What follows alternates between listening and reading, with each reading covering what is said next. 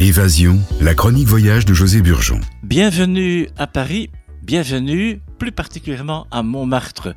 Tout le monde connaît Paris bien sûr, hein, c'est une très belle destination qu'on découvre euh, souvent en train avec le Thalys.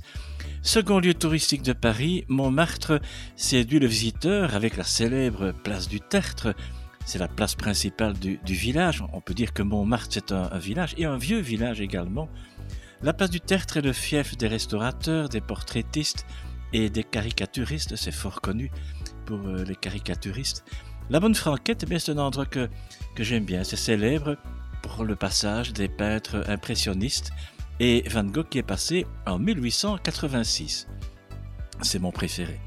Le Sacré-Cœur, basilique de style romano-byzantin, édifié à la fin du XIXe siècle, présente un campanile de 84 mètres de hauteur le dôme de 83 mètres à la même hauteur que le Panthéon, le musée de Montmartre, le plus vieil hôtel de la butte, quand on parle d'hôtel c'est hôtel particulier, il a gardé l'aspect champêtre et pittoresque des résidences campagnardes du XVIIe siècle. La maison fut subdivisée au XIVe siècle en plusieurs appartements. Dufy Renoir y installe leur atelier. Renoir y a peint le célèbre bal du moulin de la Galette.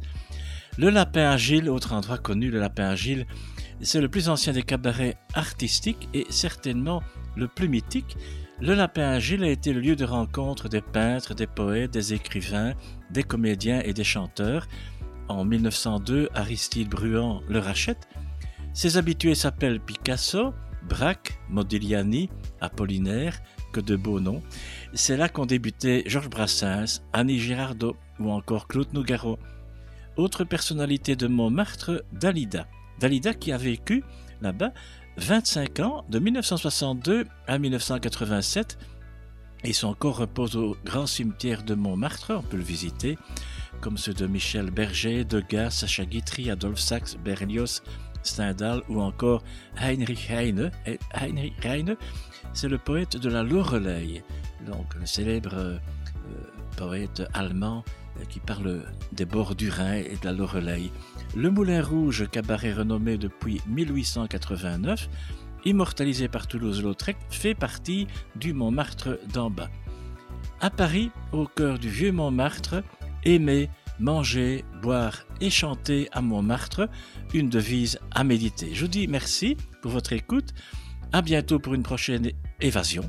Info montmartre guide.com. À bientôt.